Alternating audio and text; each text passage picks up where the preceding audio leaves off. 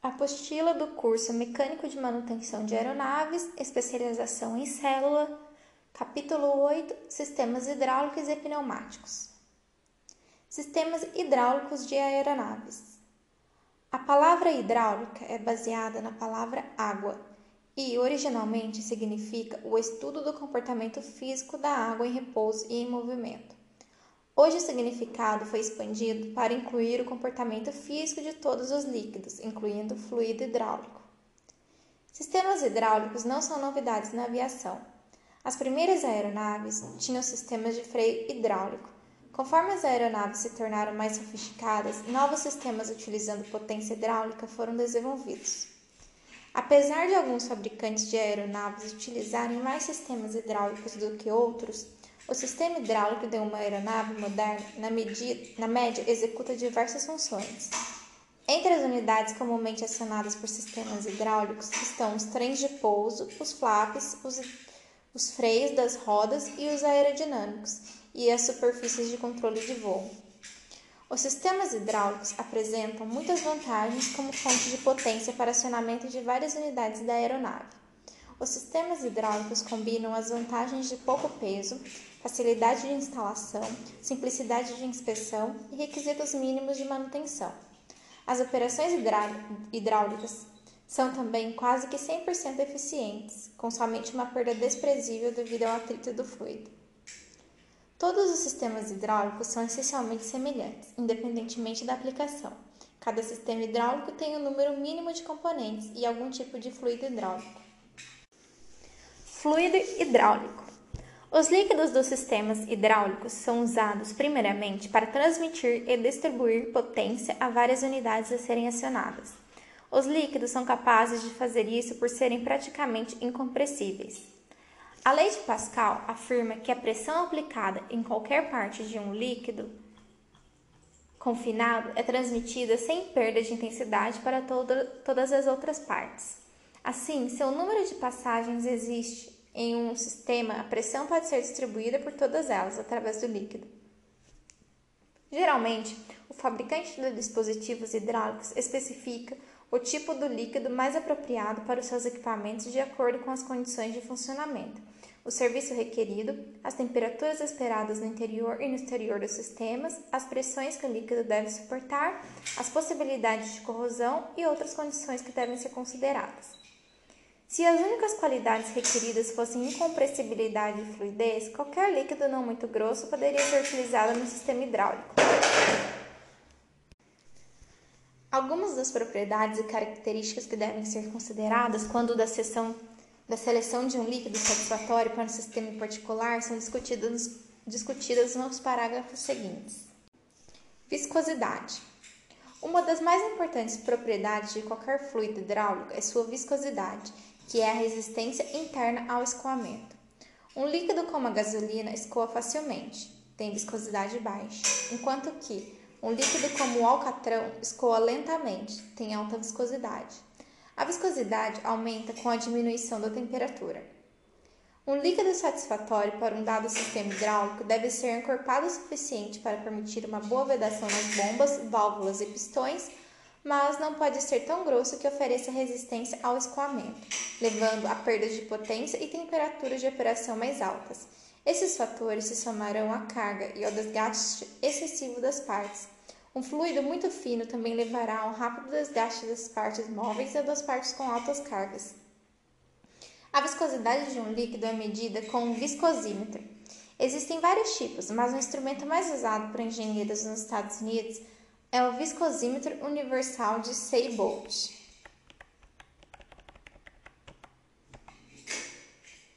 Esse instrumento mede o tempo em que uma quantidade fixa de líquido, 60 centímetros cúbicos, leva para escoar através de um pequeno orifício de comprimento e diâmetro padrões a uma temperatura específica. Esse tempo é medido em segundos e a viscosidade é expressa em SSU, segundos Seibold universal. Por exemplo, um certo líquido pode ter uma viscosidade de 80 SSU a 130 Fahrenheit. Estabilidade química. Estabilidade química é outra propriedade que é extremamente importante na seleção de um fluido hidráulico. É a habilidade do fluido de resistir à oxidação e deterioração por longos períodos. Todos os líquidos tendem a passar por transformações químicas desfavoráveis sobre condições severas de operação. Esse é o caso, por exemplo, quando o sistema opera por um período considerável a altas temperaturas. Temperaturas excessivas têm um grande efeito sobre a vida de um líquido. Deve ser notado que a temperatura do líquido no reservatório de um sistema hidráulico em operação nem sempre representa o estado verdadeiro nas condições de operação. Pontos quentes localizados ocorrem em rolamentos, dentes de engrenagens ou em pontos onde o líquido sob pressão é forçado a passar através de um pequeno orifício. A passagem contínua de um líquido por esses pontos pode produzir temperaturas locais altas o suficiente para carbonizar ou engrossar o líquido, ainda que o líquido no reservatório não indique uma temperatura excessivamente alta. Líquidos com alta viscosidade têm maior resistência ao calor do que líquidos leves ou de baixa viscosidade, que tenham sido derivados da mesma fonte. O líquido hidráulico médio tem baixa viscosidade Felizmente, há uma vasta gama de opções de líquidos disponíveis para uso dentro de uma faixa de viscosidade requerida para fluidos hidráulicos. Líquidos podem decompor-se quando expostos à água, ao sal ou a outras impurezas, especialmente se estiverem em constante movimento ou sujeitos ao calor. Alguns metais, como zinco, grafite, bronze e cobre, têm reações químicas indesejáveis com certos líquidos. Esses processos químicos resultam em formação de gomas, carbono ou outros depósitos que obstruem passagens, causam engrossamento ou vazamento em válvulas e pistões e dão má lubrificação a partes móveis. Logo que pequenas quantidades de depósitos são formadas, a taxa de formação geralmente aumenta mais rapidamente. Ao serem formados, ocorrem algumas alterações nas propriedades físicas e químicas do líquido. O líquido geralmente fica mais escuro, com viscosidade mais alta e com formação de ácidos. Ponto de ignição, flash point.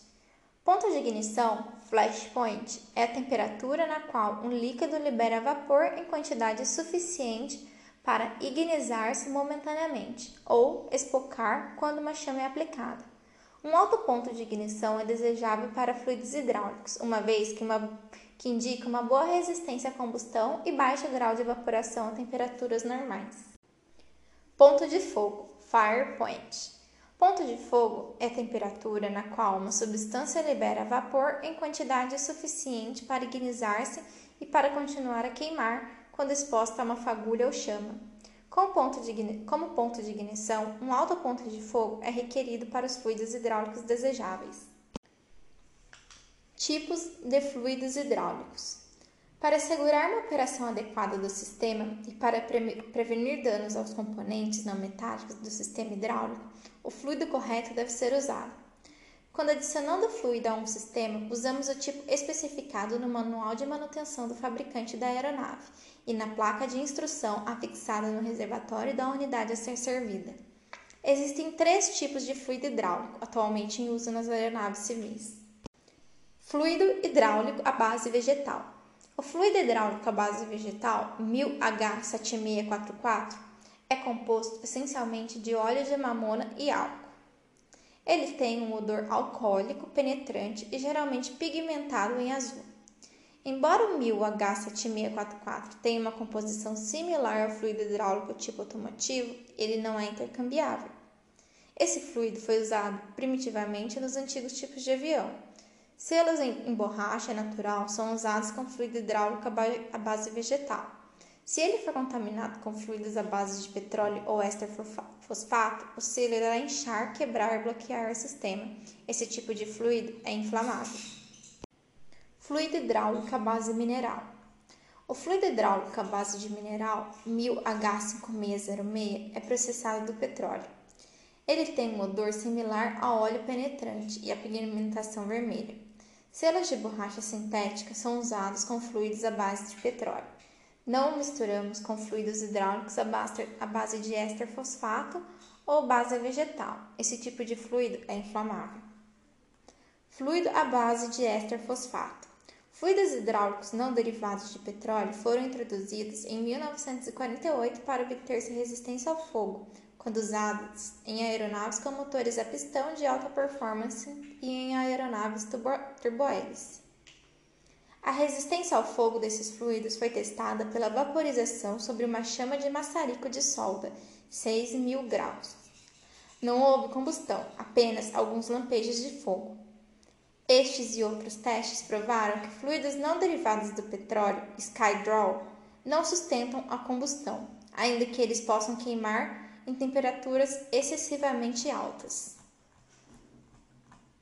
Os fluidos Skydrol não poderiam propagar o fogo porque a combustão estaria localizada na fonte de calor. Uma vez que a fonte de calor tenha sido removida ou o fluido afastado da fonte, não ocorrerá mais a queima ou combustão. Vários tipos de fluidos hidráulicos à base de éster fosfato, Skydrol, têm sido descontinuados. Correntemente usados em aeronaves são o Skydrol 500B, um líquido púrpura claro, tendo boas características de temperaturas de operação e baixo efeito colateral corrosivo. O Sky, e o Skydraw LD, um fluido púrpura claro leve formulado para uso em grandes aeronaves de transporte a jato, jumbo, onde o peso é um fator primordial. Mistura de fluidos. Devido à diferença na composição, fluidos à base de vegetal, petróleo ou éster fosfato não são misturados os selos para cada tipo de fluido não são tolerantes aos fluidos dos outros tipos. Se o sistema hidráulico de uma aeronave for abastecido com um tipo de fluido errado, imediatamente drenamos e lavamos com jato forte o sistema e mantemos o selo de acordo com as especificações do fabricante. Compatibilidade com os materiais da aeronave. Os sistemas hidráulicos de aeronaves projetados para fluidos Skydraw deveriam ser virtualmente livres de defeitos, se adequadamente mantidos. O Skydraw não afeta apreciavelmente os metais das aeronaves em geral, tais como alumínio, prata, zinco, magnésio, cádmio, aço, aço inoxidável, bronze, cromo e outros, enquanto os fluidos são mantidos livres de contaminação. Devido à base éster fosfato dos fluidos Skydraw, as resinas termoplásticas, incluindo compostos de vinil, lacas, nitrocelulose, pinturas à base de óleo, linóleo e asfalto, podem ser amolecidas quimicamente por fluidos Skydraw. Contudo, essa ação química usualmente requer mais tempo que uma exposição momentânea. Respingos que sejam limpos com sabão e água não causam danos nesses materiais. As pinturas resistentes ao Skydraw incluem epóxis e poliuretanos. Hoje, os poliuretanos são padrão da indústria aeronáutica devido à sua capacidade de manter Hoje, os poliuretanos são padrão da indústria aeronáutica devido à sua capacidade de manter um brilho e acabamento por longos períodos de tempo e pela facilidade com a qual eles, com a qual eles podem ser removidos. O Skydraw é uma marca registrada da Monsanto Company. O fluido Skydraw é compatível com as fibras naturais e com um número de sintéticos, incluindo, incluindo nylon e poliéster, os quais são usados extensivamente na maioria das aeronaves. Os selos de neoprene ou Buna-N do sistema hidráulico de óleo à base de petróleo não são compatíveis com o Skydraw e devem ser substituídos com selos de elastômetros de borracha butil ou etileno propileno, esses selos estão prontamente disponíveis em qualquer fornecedor. Saúde e manuseio. O fluido Skydraw não apresenta qualquer particular dano à saúde e seus usos recomendados. Ele tem uma taxa de toxicidade muito baixa quando ingerido ou aplicado sobre a pele em forma de líquido e causa dor quando em contato com os tecidos dos olhos, mas os estudos em animais e experiências humanas indicam que o fluido Skydraw não causa danos permanentes. O tratamento de primeiros socorros para contato com os olhos inclui lavagem dos olhos imediatamente com água em abundância e aplicação de solução anestésica oftálmica. Se a dor persistir, o indivíduo deve ser encaminhado ao médico. Na forma de vapor ou névoa, o Skydraw é ligeiramente irritante às vias respiratórias e geralmente produz tosse e espirro. Tal irritação não persiste cessando sua exposição. Unguentos de silicone, luvas de borracha procedimentos de uma cuidadosa lavagem devem ser utilizados para evitar uma repetição excessiva do contato do Skydraw, de modo a evitar o efeito solvente sobre a pele. Contaminação do fluido hidráulico. A experiência tem mostrado que a maioria dos problemas em um sistema hidráulico é inevitável, sempre que for permitido ao líquido contaminar-se. A natureza do problema, um simples mau funcionamento ou a completa destruição de um componente, depende de alguma forma do tipo de contaminante. Dois contaminantes gerais são 1. Um, abrasivos, incluindo partículas tais como grão de areia, salpico de solda, rebarbas de usinagem e ferrugem. 2. Não abrasivos, incluindo aqueles resultantes da oxidação do óleo e fragmentos de partículas provenientes dos desgastes, do desgaste dos selos e outros componentes orgânicos. Verificação de contaminação. Sempre que se suspeitar que um sistema hidráulico tenha sido contaminado ou o sistema tenha sido operado em temperaturas além do máximo especificado, uma verificação deve ser feita. Os filtros, na maioria dos sistemas, são projetados para remover partículas estranhas que são visíveis a olho nu. O fluido hidráulico, que parece limpo a olho nu, pode estar contaminado a ponto de estar inadequado para o uso. Uma inspeção visual do fluido hidráulico não determina a quantidade total de contaminação no sistema.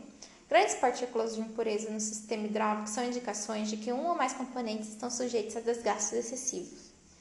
O isolamento do componente defeituoso requer um processo sistemático de eliminação. O fluido que retorna ao reservatório pode conter impurezas de qualquer parte do sistema. Para determinar qual componente que está defeituoso, amostras do, do fluido devem ser tomadas do reservatório e de vários outros locais do sistema. As amostras devem ser tomadas de acordo com as instruções aplicáveis do fabricante para um sistema hidráulico particular. Alguns sistemas hidráulicos são equipados com válvulas de sangria permanentemente instaladas para tomadas de amostra do fluido, enquanto que, em outros sistemas, as linhas são desconectadas para que se obtenha um local para tomada de amostra. Em qualquer caso, enquanto o fluido está sendo tomado, uma pequena quantidade de pressão deve ser aplicada ao sistema isso assegura que o fluido irá fluir para fora no ponto de amostragem, então prevenir que a sujeira penetre no sistema hidráulico. Alguns kits, kits de teste de contaminação têm uma seringa hipodérmica para coleta de amostras. Vários procedimentos de teste são usados para determinar o nível de contaminação em fluidos hidráulicos. O teste de comparação do filtro proporciona uma ideia razoável das condições do fluido. Esse teste consiste basicamente da filtragem de uma amostra do fluido do sistema hidráulico através de um papel de filtro especial. Esse papel de filtro escurece na proporção da qualidade de contaminação presente na amostra. Ele é comparado a uma série de discos de filtros padronizados, os quais, pelo grau de escurecimento, indicam os vários níveis de contaminação. O equipamento fornecido com o tipo de kit de teste de contaminação ilustrado na figura 8.2. Quando se utiliza esse tipo de kit de teste de contaminação, as amostras de fluidos devem ser revertidas através do papel de filtro. O papel de filtro teste deve ser comparado aos discos fornecidos com o kit de testes. Os kits de teste são mais, mais caros têm um microscópio para fazer essa comparação. Para a verificação do fluido quanto à decomposição, coloque-se o novo fluido hidráulico dentro de uma garrafa, para amostra do mesmo tamanho e cor, contendo o que será verificado. Visualmente, compara-se a cor das duas garrafas. O líquido decomposto será mais escuro. Ao mesmo tempo que a verificação da contaminação é feita, pode ser necessário fazer um teste químico. Esse teste consiste de uma verificação da viscosidade, uma verificação da umidade e uma verificação do ponto de ignição, flash point. Todavia, desde que um equipamento especial é requerido para essas verificações, as amostras do fluido devem ser enviadas a um laboratório, onde o técnico irá desenvolver o teste. Controle de contaminação. Os filtros proporcionam o controle adequado do problema da contaminação durante todas as operações normais do sistema hidráulico. O controle da extensão e quantidade de contaminação entrando no sistema, proveniente de qualquer outra fonte, é responsabilidade do pessoal que opera e mantém o equipamento. Todavia, precauções devem ser tomadas para minimizar a contaminação durante a manutenção, reparo e emprego. Se o sistema contaminar-se, o elemento do filtro deve ser removido e limpo ou substituído. Como um auxílio no controle da contaminação, os seguintes procedimentos de manutenção e emprego devem ser seguidos o tempo todo. 1. Um, manter todas as ferramentas e áreas de trabalho, bancadas e equipamentos de teste em uma condição de limpeza livre de sujeira. 2. Um recipiente adequado deverá sempre estar à disposição para receber fluido hidráulico, que é derramado durante a remoção do componente, ou procedimentos de desmontagem. 3. Antes de desconectar as linhas hidráulicas ou conectores, limpa-se a área afetada com solvente para limpeza seco. 4. Todas as linhas hidráulicas e conectores devem ser encapadas ou fechadas imediatamente após a desconexão. 5. Antes da montagem de quaisquer componentes hidráulicos, lava-se todas as partes com solvente para limpeza seco aprovado. 6. Após a limpeza das peças em uma solução para limpeza seco, seca-se completamente as peças e as lubrifica-se com preservativo recomendado ou fluido hidráulico antes da montagem. Usam-se panos limpos e livres de fiapos para limpar ou secar as peças componentes. 7. Todos os selos e gachetas devem ser substituídos durante o procedimento de remontagem. Somente selos e gachetas recomendados pelo fabricante são usados. 8. Todas as peças devem ser conectadas com cuidado para evitar esfolamento em laços de metal de áreas rasqueadas. Todas as conexões e linhas devem ser instaladas e torqueadas, de acordo com as instruções técnicas aplicáveis. 9. Todos os equipamentos de operação hidráulica devem ser mantidos limpos e em boas condições de operação. Filtros. Um filtro é um entelamento ou dispositivo coador usado para limpar fluido hidráulico, prevenindo contra partículas estranhas e contra substâncias contaminantes de permanecer, permanecerem no sistema. Se tal material indesejável não for removido, ele poderá causar uma falha no sistema hidráulico inteiro da aeronave pelo colapso ou mau funcionamento de uma única unidade do sistema. O fluido hidráulico mantém em suspensão finas partículas de metal, que são depositadas durante o desgaste normal das válvulas seletoras, bombas e outros componentes do sistema. Tais minúsculas partículas de metal podem danificar as unidades e as peças através das quais elas passam, caso não sejam removidas pelo filtro. Desde que as tolerâncias dentro dos componentes do sistema hidráulico sejam muito pequenas, é evidente que a confiabilidade e eficiência do sistema completo depende, sobretudo, de uma filtragem adequada. Os filtros podem ser localizados dentro do reservatório, na linha de pressão, na linha de retorno ou em qualquer outro local onde o projetista do sistema decidir que eles sejam necessários para resguardar o sistema hidráulico contra impurezas. Existem muitos modelos e estilos de filtros. Suas posições na aeronaves e os requisitos de projeto determinam suas formas e tamanhos. A maioria dos filtros usados nas modernas aeronaves são do tipo em linha. O conjunto de filtro em linha é formado por três unidades básicas: conjunto da cabeça, corpo e elemento. O conjunto da cabeça é aquela parte que é fixa na estrutura da aeronave e nos conectores da linha. Dentro da cabeça existe uma válvula de desvio que direciona o fluido hidráulico diretamente do canal de entrada para o de saída, caso o elemento do filtro seja obstruído com material estranho. O corpo é o alojamento que mantém o elemento na cabeça do filtro, sendo a parte a ser removida quando for necessária a remoção do elemento.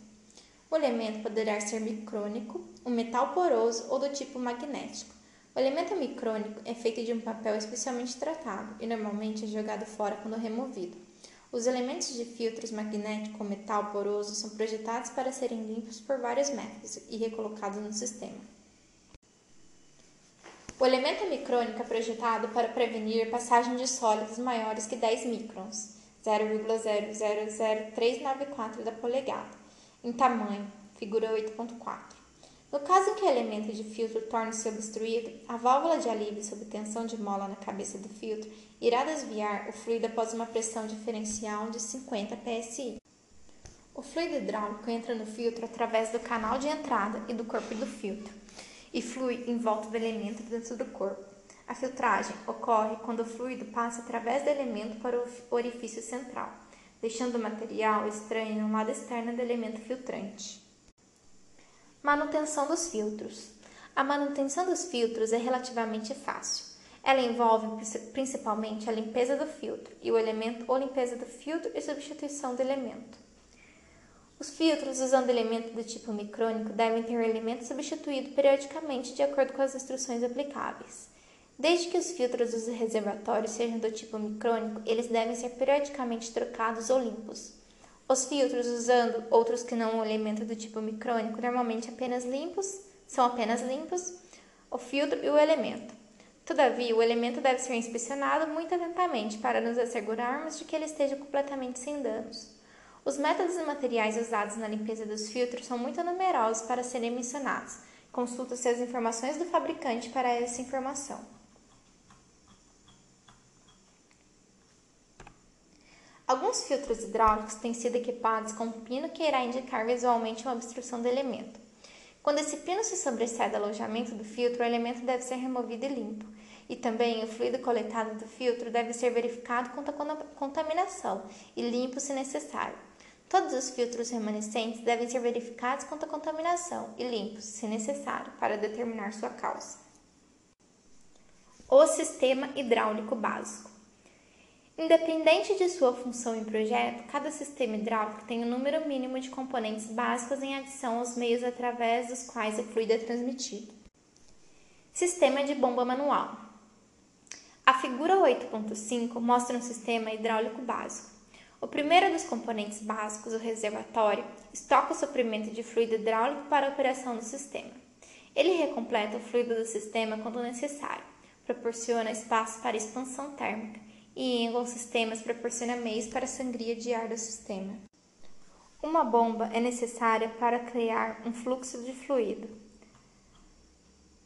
A bomba mostrada na figura 8.5 é operada manualmente. Todavia, os sistemas das aeronaves são, na maioria dos casos, equipados com bombas acionadas elétrica ou mecanicamente.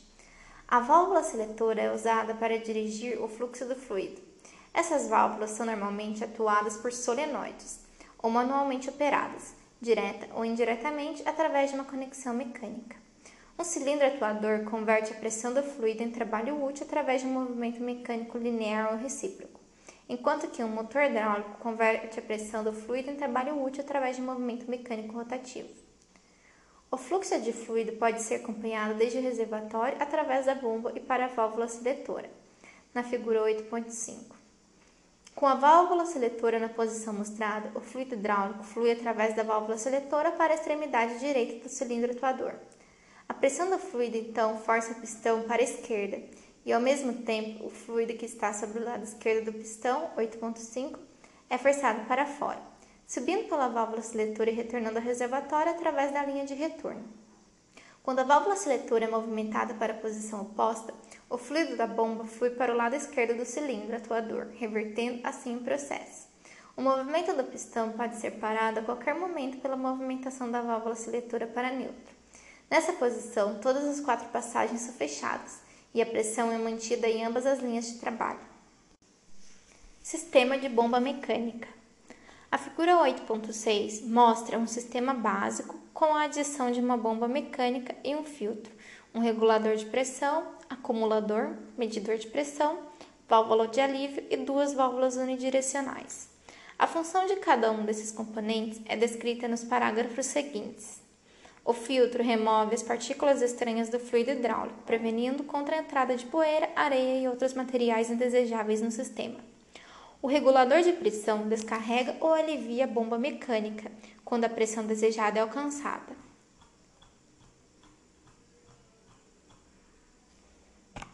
Então, ele é frequentemente mencionado como uma válvula de descarregamento.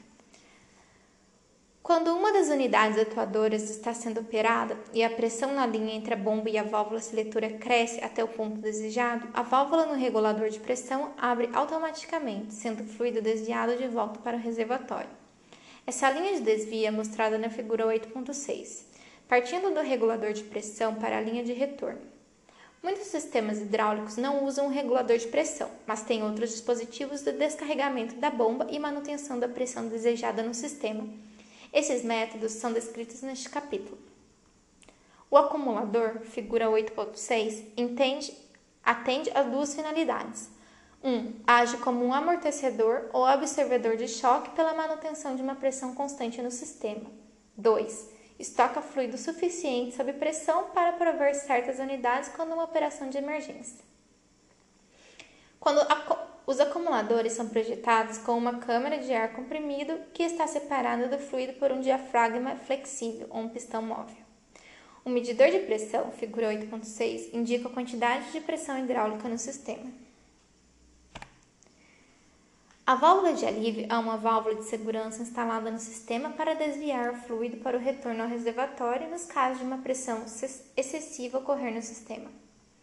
As válvulas unidirecionais permitem ao fluxo do fluido fluir somente em uma direção. As válvulas unidirecionais estão instaladas em vários pontos nas, nas linhas de todos os sistemas hidráulicos de aeronaves. Na figura 8.6, uma válvula unidirecional evita que a pressão da bomba mecânica entre a linha da bomba manual e a outra evita que a pressão da bomba manual seja direcionada para o acumulador. As unidades de um sistema hidráulico típico usado mais comumente são discutidas em detalhes nos parágrafos seguintes. Nem todos os modelos ou tipos são incluídos, mas exemplos de componentes típicos são usados em todos os casos. Reservatórios. Existe uma tendência a imaginar um reservatório como um componente individual. Todavia, isto não é sempre verdade. Existem dois tipos de reservatórios. Um, em linha. Esse tipo tem seu próprio reservatório, é completo e conectado a outros componentes em um sistema por tubulação ou mangueira. 2. Integral. Esse tipo não tem seu próprio reservatório, sendo simplesmente um espaço anexo dentro de algum componente principal para manter o suprimento operacional de fluido. Um exemplo familiar desse tipo é o espaço para fluido de reserva encontrado na maioria dos cilindros mestres dos freios dos automóveis. Em um reservatório em linha, figura 8.7, um espaço é providenciado acima do nível normal do fluido, para expansão do fluido e escapamento do ar aprisionado no sistema. Os reservatórios nunca são intencionalmente enchidos até o topo com fluido. A maioria dos reservatórios é projetada para que a borda do gargalo abastecedor fique, de algum modo, abaixo do topo do reservatório, prevenindo contra o excesso durante o recompletamento. A maioria dos reservatórios é equipado com uma vareta ou um visor de vidro medidores, através dos quais o nível do fluido pode ser conveniente e precisamente verificado. Os reservatórios são abertos, fechados ou pressurizados para a atmosfera. Nos reservatórios abertos, a pressão atmosférica e a gravidade são as forças que fazem com que o fluido saia do reservatório para a entrada da bomba. Em muitas aeronaves, a pressão atmosférica é a principal força produtora do, flu do fluxo de fluido para a entrada da bomba. Todavia, em algumas aeronaves, a pressão atmosférica torna-se tão baixa para suprir a bomba com a adequada quantidade de fluido que o reservatório deve ser pressurizado. Existem vários, vários métodos de pressurização de um reservatório. Alguns sistemas usam a pressão de ar diretamente do sistema de pressurização da cabine da aeronave ou do compressor do motor, no caso de aeronave proporcionada à turbina. Outro método usado é um aspirador ou venturi em T. Em outros sistemas, uma bomba hidráulica adicional é instalada na linha de suprimento na saída do reservatório para suprir o fluxo sob pressão para a bomba hidráulica principal. Pressurização com ar é obtida pela sua introdução sob pressão no reservatório acima do nível do fluido. Na maioria dos casos, a fonte inicial de pressão de ar é o motor da aeronave do qual ele é sangrado. Usualmente, o ar vindo diretamente do motor está a uma pressão de aproximadamente 100 psi. Essa pressão é reduzida para ficar entre 5 e 15 psi, dependendo do tipo de sistema hidráulico, pela utilização de um regulador de pressão. Os reservatórios que são pressurizados com fluido hidráulico, figura 8.8, são construídos de uma forma um pouco diferente dos reservatórios pressurizados com ar.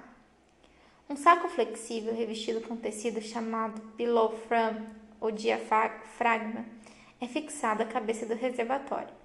O saco está pendurado dentro de um cilindro metálico, formando um recipiente para o fluido. O fundo do diafragma repousa sobre um grande pistão. Fixo a esse grande pistão está uma haste indicadora. A outra extremidade da haste indicadora é usinada para formar um pequeno pistão, que é exposto à pressão do fluido na bomba hidráulica.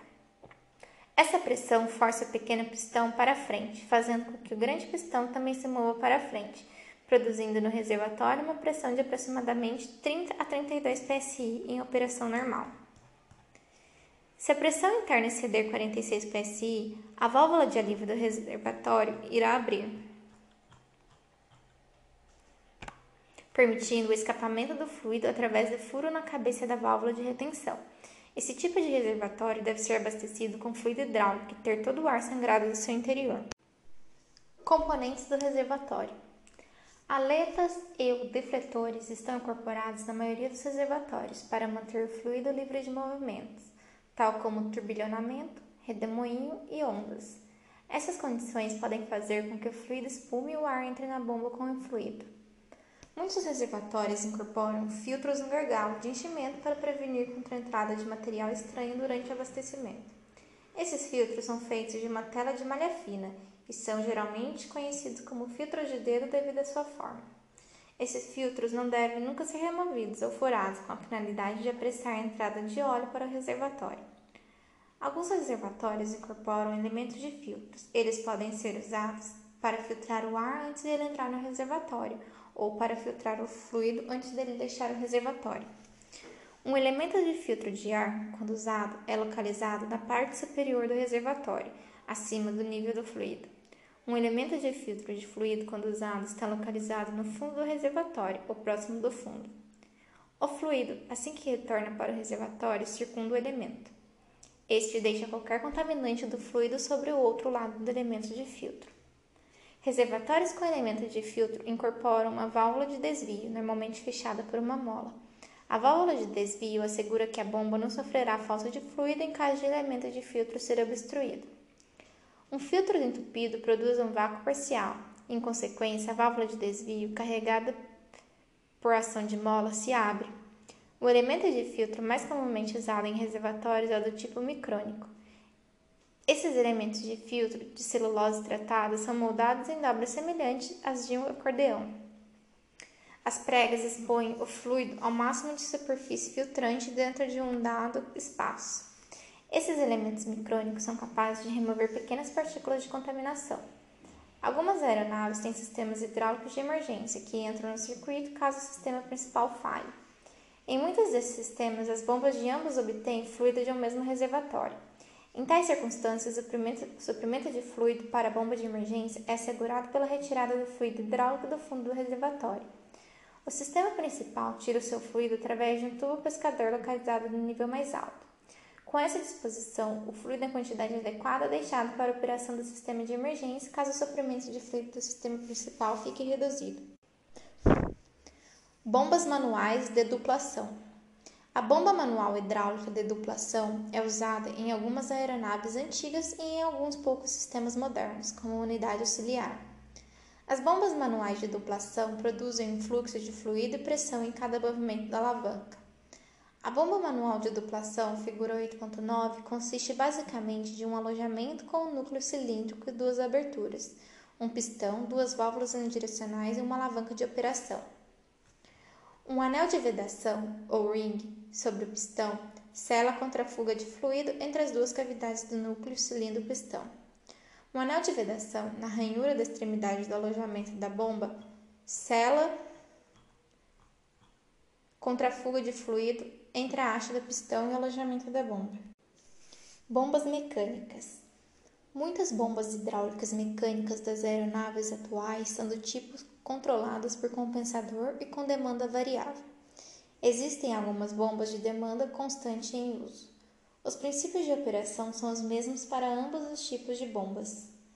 Devido à sua relativa simplicidade e facilidade de entendimento, a bomba de demanda constante é usada para descrever os princípios de operação das bombas mecânicas. Bombas de fluxo constante. Uma bomba de fluxo constante, independente da rotação da bomba, força uma quantidade fixa ou invariável de fluido através do orifício de saída durante cada revolução da bomba. Bombas de fluxo constante são algumas vezes chamadas bombas de volume constante ou de fluxo fixo. Elas entregam uma quantidade fixa de fluido por revolução, independente da pressão solicitada. Desde que a bomba de fluxo constante proporcione uma quantidade fixa de fluido durante cada revolução da bomba, a quantidade de fluido entregue por minuto dependerá da rotação da bomba. Quando uma bomba de fluxo constante é usada em um sistema hidráulico, na qual a pressão deve ser mantida em um valor constante, um, regula regulador de pressão é necessário. Bomba de fluxo variável. Uma bomba de fluxo variável tem uma saída de fluido que é variada para satisfazer a demanda de pressão do sistema, pela variação da saída do seu fluido. O fluxo de saída é mudado automaticamente pelo compensador da bomba, instalado na parte interna da bomba. Mecanismo de bombeamento. Vários tipos de mecanismos de bombeamento são usados em bombas hidráulicas, tais como engrenagens, rotores, palhetas e pistões.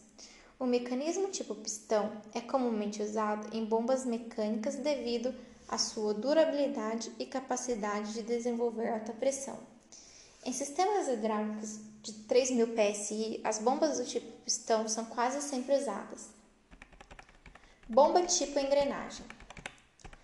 Uma bomba mecânica do tipo engrenagem, figura 8.10, consiste de duas engrenagens engrasadas que giram em um alojamento. A engrenagem motora é, é girada pelo motor da aeronave ou por alguma outra unidade motriz. A engrenagem acionada está engrasada na motora, sendo acionada por ela. A folga entre os dentes do engajamento e entre os dentes e o alojamento é muito pequena. O orifício de entrada da bomba é conectado ao reservatório e o de saída à linha de pressão. Quando a engrenagem motora gira na direção anti-horária, como mostrado na figura 8.10, ela gira a engrenagem acionada no sentido horário. À medida que os dentes passam no orifício de entrada, o fluido é retido entre os dentes da engrenagem e o alojamento, sendo então transportado em torno do alojamento para o orifício de saída. Bomba do tipo rotor. Uma bomba do tipo rotor, figura 8.11, consiste essencialmente de um alojamento contendo um revestimento estacionário excêntrico, um rotor de engrenagem interno com cinco dentes largos de pequena altura, uma engrenagem motor em forma de espigão, spur, com quatro dentes estreitos, e uma capa de bomba que contém duas aberturas de forma crescente. Uma abertura projeta-se para dentro do orifício de entrada e a outra projeta-se para dentro do orifício de saída. A capa da bomba, como mostrada na figura 8.11, tem sua face de encaixe virada para cima, para mostrar claramente as aberturas em forma crescente. Quando a capa é virada para cima e apropriadamente instalada no alojamento da bomba, ela terá seu orifício de entrada à esquerda e o de saída à direita. Durante a operação da bomba, as engrenagens giram no sentido horário. À medida que os espaços coletores que se encontram no lado esquerdo da bomba movem-se de uma posição inferior máxima em direção a uma posição superior máxima, os coletores aumentarão em tamanho, figura 8.11, resultando na produção de um vácuo parcial dentro desses coletores. Quando os coletores abrem no orifício de entrada, o fluido é sugado para dentro deles. Como esses espaços coletores, agora cheios de fluido, giram sobre o lado direito da bomba, movendo-se na posição alta máxima em direção à posição baixa máxima, eles diminuem de tamanho. Isso resulta na expulsão do fluido dos coletores através do orifício de saída. Bomba do tipo palheta. A bomba do tipo palheta, figura 8.12, consiste de um alojamento contendo quatro palhetas, lâminas, um rotor oco de aço com ranhuras para as palhetas e um acoplamento para girar o rotor. O rotor é posicionado excentricamente dentro da luva. As palhetas que estão montadas nas ranhuras do rotor, juntas com o rotor, dividem o núcleo da luva em quatro seções. À medida que o rotor gira cada seção, uma de cada vez, passa em um ponto onde seu volume está no mínimo e em outro ponto onde seu volume está no máximo. O volume gradualmente aumenta de um mínimo a um máximo durante metade de uma revolução e gradualmente diminui de um máximo para um mínimo durante a segunda metade da revolução. À medida que o volume de uma dada seção está aumentando, ela é conectada ao orifício de entrada da bomba através de uma abertura na luva. Desde que um vácuo parcial é produzido pelo aumento do volume da seção, o fluido é drenado para a seção através do orifício de entrada da bomba e da abertura da luva. À medida que o rotor gira através da segunda metade da revolução e o volume de uma dada seção está diminuindo, o fluido é deslocado para fora da seção através da ranhura da luva do orifício de saída e para fora da bomba. Bomba do tipo pistão. As características comuns de projeto e operação que são aplicáveis a todas as bombas hidráulicas do tipo pistão estão descritas nos parágrafos seguintes. As bombas mecânicas do tipo pistão tem bases de apoio flangeadas com a finalidade da montagem das bombas na seção de acionamento dos acessórios dos motores da aeronave e transmissões. Um eixo motriz da bomba que gira o mecanismo projeta-se do alojamento da bomba ligeiramente, além da base de montagem. O torque da unidade motora é transmitido ao eixo motriz da bomba por um dispositivo de acoplamento, figura 8.14. Esse dispositivo de acoplamento é um eixo curto estriado em ambas as extremidades. Essas estrias engrasam na roda motriz em uma extremidade e na bomba em outra extremidade. Os acopladores de bomba são projetados para servirem também como dispositivos de segurança. A seção de cisalhamento do dispositivo de acoplamento, localizada no meio entre as duas extremidades estriadas, é de menor diâmetro que a parte estriada. Se a bomba se tornar dura para girar, esta seção irá cisalhar, protegendo a bomba ou a unidade motriz contra danos. O mecanismo básico de bombeamento das bombas tipo pistão, figura 8.15, consiste em um bloco cilíndrico com múltiplos furos cilíndricos, um pistão para cada furo e um dispositivo de válvulas para cada furo. A finalidade desse dispositivo é permitir a entrada e saída do fluido quando a bomba estiver em funcionamento. Os furos cilíndricos estão dispostos paralelamente e simetricamente em torno do eixo da bomba. O termo bomba a pistão axial é usado frequentemente ao se referir a bombas com esse dispositivo. Todas as bombas a pistão axial de aeronave têm um número ímpar de pistões, 5, 7, 9, 11, etc. Bomba a pistão tipo angular.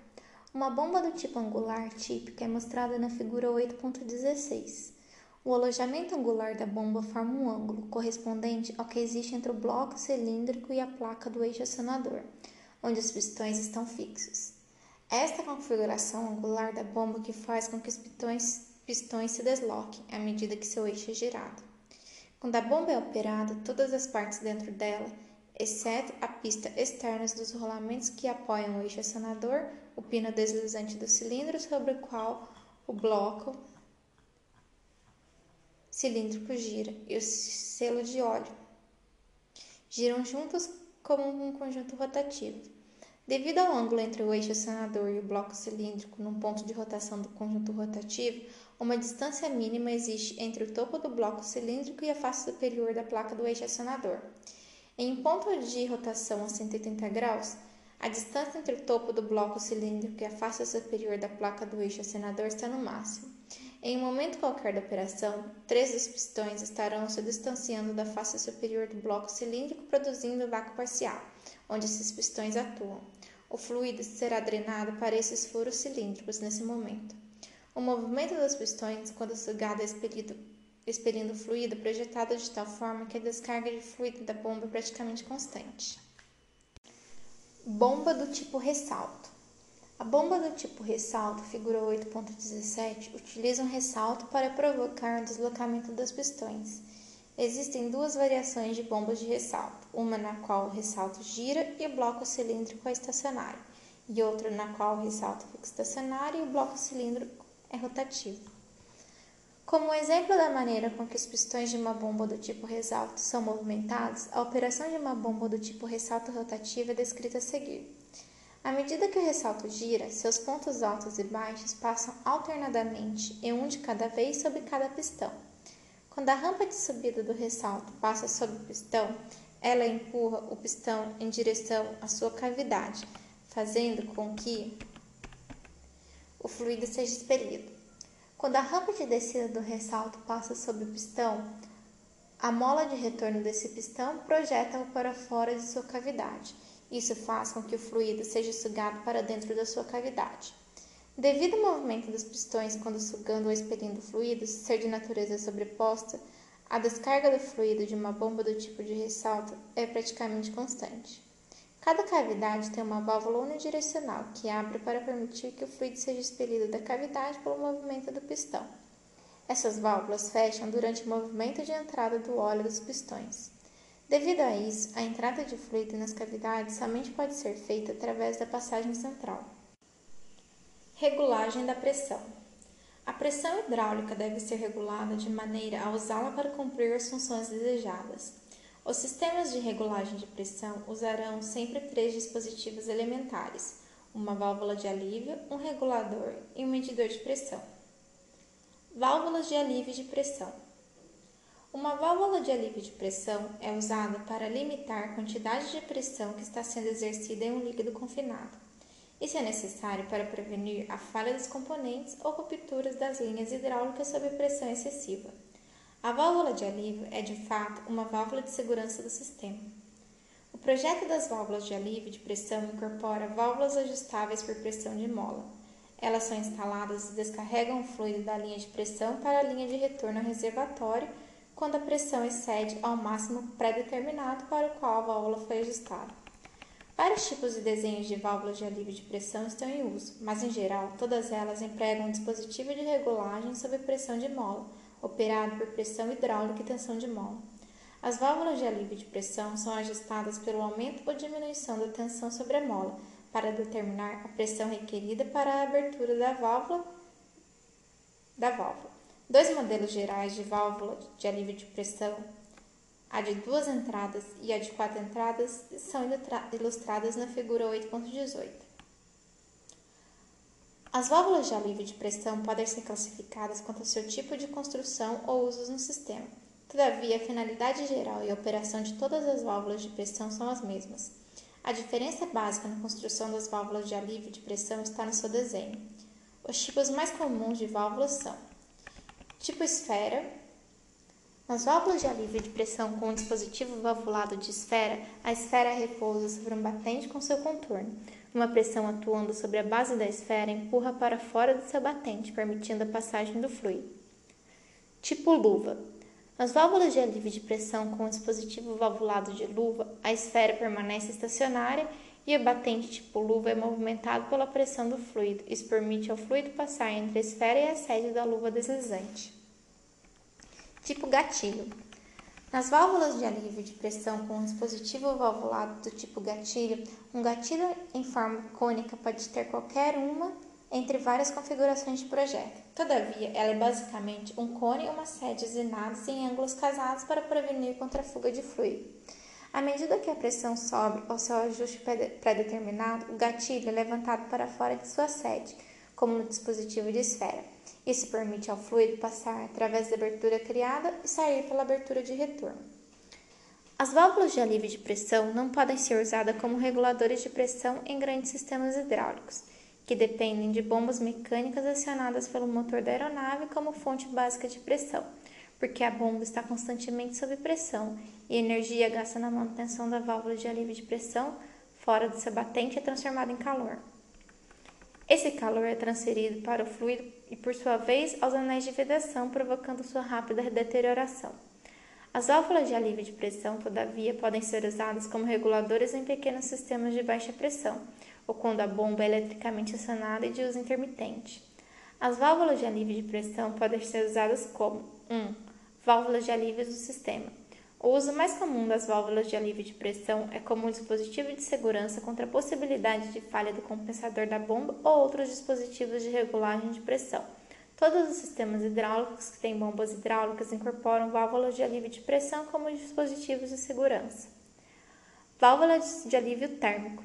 A válvula de alívio de pressão é usada para aliviar as pressões excessivas que possam existir devido à expansão térmica do fluido. Reguladores de pressão. O termo regulador de pressão é aplicado ao dispositivo usado nos sistemas hidráulicos que são pressurizados pelas bombas do tipo de fluxo constante.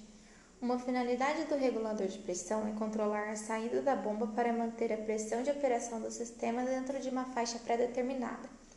Outra finalidade é permitir a bomba girar sem resistência, período quando a bomba não está sob carga, nos momentos em que a pressão no sistema está dentro da sua faixa normal de operação. O regulador de pressão está, desse modo, localizado no sistema, no qual a saída da bomba pode alcançar o circuito de pressão somente passando através do regulador. A combinação de uma bomba do tipo de fluxo constante e um regulador de pressão é virtualmente equivalente à bomba do tipo fluxo variável controlada por compensador. Medidores de pressão. Tem como finalidade medir a pressão no sistema hidráulico, usado para operar as unidades hidráulicas das aeronaves. O medidor usa um tubo de Bourdon e um dispositivo mecânico para transmitir a expansão do tubo ao indicador. Uma tomada de ar no fundo da caixa mantém a pressão atmosférica em torno do tubo de Bourdon. Ela também proporciona um dreno para qualquer umidade acumulada. Existem várias faixas de pressão usadas no sistema hidráulico e os medidores são calibrados para se adaptarem aos sistemas nos quais eles estão ligados. Acumuladores. O acumulador é uma esfera de aço dividida em duas câmaras por um diafragma de borracha sintética. A câmara superior contém fluido sob pressão do sistema, enquanto que a câmara inferior está carregada com ar. A função de um acumulador é A. Amortecer as oscilações de pressão surgidas no sistema hidráulico, causadas pela atuação de uma unidade e de, do esforço da bomba, que mantém a pressão a um nível pré-ajustado.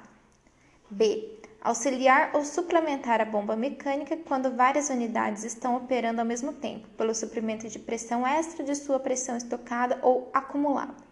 C. Estocar pressão para operação limitada de uma unidade hidráulica quando a bomba não estiver operando.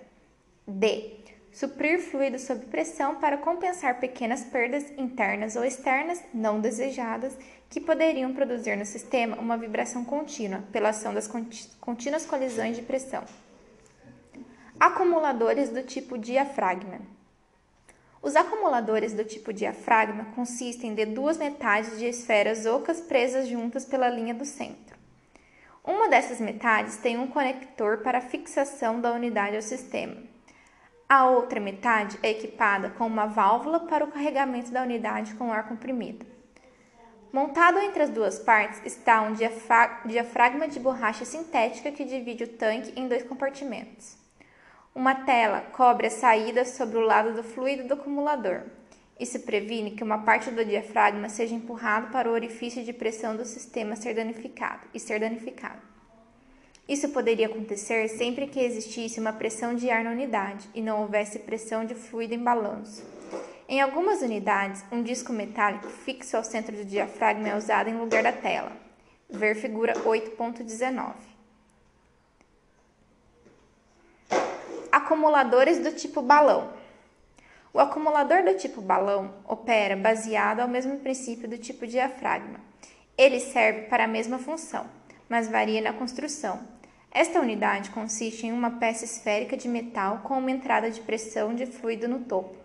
Existe uma abertura no fundo para a inserção do balão.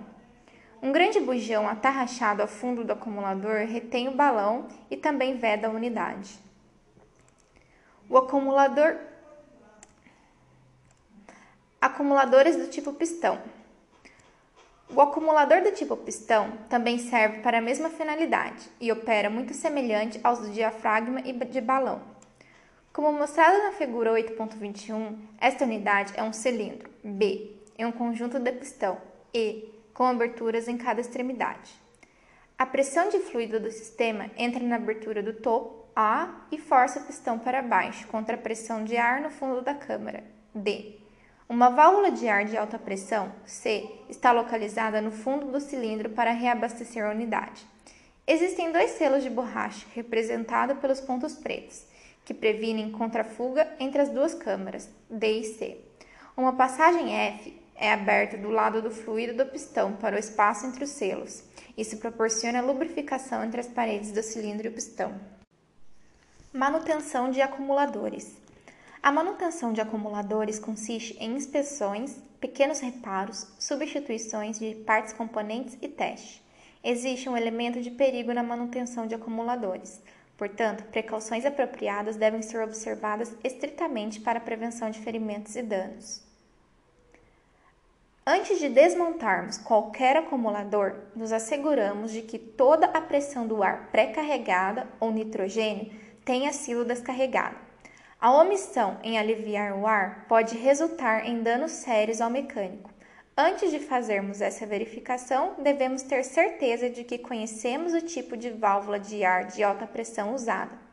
Quando finalmente toda a pressão de ar tiver sido removida, abrimos a unidade. As instruções dos fabricantes devem ser seguidas. Válvulas unidirecionais. Para que os sistemas e componentes hidráulicos operem como previsto, o fluxo de fluido deve ser rigidamente controlado. Muitos tipos de unidades de válvula são usados para exercer tal controle. Uma das mais simples e mais comumente usada é a válvula unidirecional, a qual permite o livre fluxo do fluido em uma direção, mas não permite no outro sentido, ou faz com restrição. As válvulas unidirecionais são feitas em dois projetos gerais para servir a duas diferentes, duas diferentes necessidades. Em um, a válvula unidirecional é completa nela mesma. Ela é interconectada com outros componentes, com os quais ela opera através de tubulação ou mangueira. As válvulas unidirecionais desse tipo são comumente chamadas válvulas unidirecionais em linha. Existem dois tipos de válvulas unidirecionais em linha, a tipo simples e a tipo orifício. Ver figura 8.22. No outro projeto, a válvula unidirecional não é completa em si mesma, devido a ela não ter um alojamento exclusivamente próprio. As válvulas unidirecionais desse modelo são comumente chamadas válvulas unidirecionais integrais. Essa válvula é, na verdade, uma peça integral de algum componente maior e, como tal, compartilha o alojamento com esse componente. Válvula unidirecional em linha. A válvula unidirecional em linha tipo simples, normalmente chamada válvula unidirecional, é usada quando o fluxo total de fluido é desejado em somente uma direção, figura 8.22a. O fluido entra no orifício de entrada da válvula unidirecional, forçando-o a sair do seu alojamento contra a restrição da mola. Isso permite ao fluido seguir através da passagem então aberta. No exato momento em que o fluido para de se mover nessa direção, a mola retorna a válvula para sua sede e bloqueia o fluxo reverso de fluido através da válvula. Válvula unidirecional do tipo orifício. A válvula unidirecional em linha tipo orifício, figura 8.22b, é usada para permitir uma velocidade normal de operação de um, de um mecanismo pelo fornecimento de um fluxo de fluido em uma, em uma direção enquanto permite uma velocidade limitada de operação através de um fluxo restrito na direção oposta. A operação da válvula unidirecional em linha tipo orifício é o mesmo da válvula unidirecional em linha tipo simples, exceto quanto ao fluxo restrito permitido quando fechado. Isso é conseguido por uma segunda abertura na sede da válvula que nunca está fechada, de tal maneira que algum fluxo reverso pode ocorrer através da válvula. A segunda abertura é muito menor que a abertura na sede da válvula. Como uma regra, é de um tamanho específico, de modo a manter um controle total sobre a razão na qual o fluido pode voltar através da válvula. Esse tipo de válvula é chamado algumas vezes de válvula de amortecimento. A direção do fluido através das válvulas unidirecionais em linha é normalmente indicada por uma seta estampada sobre a carcaça, figura 8.22c e d. Em uma válvula unidirecional em linha tipo simples, uma única seta aponta para a direção do fluido. A válvula unidirecional em linha do tipo orifício é geralmente marcada com duas setas. Uma seta é mais pronunciada que a outra, indica a direção do fluxo restrito. A outra seta ou é menor que a primeira ou é construída em linhas pontilhadas, apontando no sentido do fluxo reverso restrito de fluido. Restrito de fluido. Em adição às válvulas unidirecionais em linha do tipo esfera, mostrado na figura 8.22, outros tipos de válvulas, tais como discos, agulhas e gatilhos, são usados. Os princípios de operação das válvulas unidirecionais integrais são os mesmos das válvulas unidirecionais em linha. Válvulas para desconexão rápida ou para desconexão de linha. Essas válvulas são instaladas nas linhas hidráulicas para prevenir perda de fluido quando as unidades são removidas. Tais válvulas são instaladas nas linhas de pressão e sucção do sistema, justamente antes e imediatamente após a bomba mecânica. Essas válvulas também podem ser usadas com outras finalidades, além da substituição de unidades do sistema e um teste hidráulico estacionário conectado em seu lugar. Essas válvulas consistem de duas seções interligadas, acopladas juntas por uma porca quando instaladas no sistema. Cada seção da válvula tem um pistão e uma válvula de gatilho montados. Eles estão sob pressão de mola na posição fechada quando a unidade é desconectada. A ilustração superior da figura 8.23 mostra a válvula na posição desconectada da linha. As duas molas A e B mantêm as válvulas dos gatilhos C e F na posição fechada, como mostrado. Isso impede a perda do fluido através da linha desconectada. A ilustração inferior da figura 8.23 mostra a válvula na posição conectada em linha. Quando a válvula está sendo conectada, a porca de acoplamento une as duas seções. A extensão D ou E em um dos pistões força o pistão oposto de volta contra sua mola. Essa seção move a válvula gatilho para fora de sua sede e permite ao fluido sair através da seção da válvula. À medida que a porca é unida firmemente, um pistão encontra um batente e o outro move-se para trás contra sua mola, que por sua vez permite a passagem do óleo. Consequentemente, o fluido pode continuar através da válvula do sistema. A válvula de desconexão acima é somente um dos muitos tipos atualmente utilizados. Embora todas as válvulas de desconexão de linha operem com o mesmo princípio, os detalhes são variáveis. Cada fabricante tem o seu próprio desenho e configuração. Um fator muito importante no uso da válvula de desconexão de linha é sua própria conexão. As bombas hidráulicas podem ser seriamente danificadas se as linhas desconectadas não estiverem adequadamente conectadas. Em casos de dúvida sobre a operação de desconexão de linha, consultamos o manual de operação da aeronave. O grau de manutenção a ser desenvolvido em uma válvula de desconexão rápida é muito limitado. As partes internas desses tipos de válvulas são de construção de precisão e montadas na fábrica. Elas são feitas com tolerâncias muito reduzidas, por isso nenhuma tentativa deve ser feita para desmontar ou substituir as partes internas em qualquer das metades do acoplamento. Todavia, as metades do acoplamento, porcas de união e capa externa podem ser substituídas. Quando substituímos o conjunto ou qualquer das suas partes, seguimos as instruções no manual de manutenção aplicável. Cilindros atuadores.